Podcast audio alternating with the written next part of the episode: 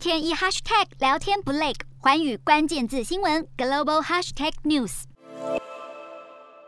十号，美国一月消费者物价指数创四十年以来最高纪录，联准会激进升息的可能性提高，十年期美债殖利率升破百分之二，美股开盘走低，盘中联准会官员鹰派言论加剧市场恐慌情绪，美股跌幅进一步探低，房地产和科技类股领跌，道琼中场收黑超过五百点，纳指挫百分之二点一，美股四大指数全数收黑，道琼指数下跌五百二十六点四七点，收三万五千两百四十一点五九点。纳斯达克下挫三百零四点七三点，收一万四千一百八十五点六四点。标普五百下跌八十三点一零点，收四千五百零四点零八点。费半指数下挫一百一十七点六二点，收三千五百三十六点一零点。欧洲股市方面，由于能源价格和供应链问题推升通膨，欧盟执委会下修欧元区经济成长预测。欧洲主要股市今天走势分歧，欧洲三大股市有涨有跌。英国股市上涨二十八点九八点，收七千六百七十二点四零点，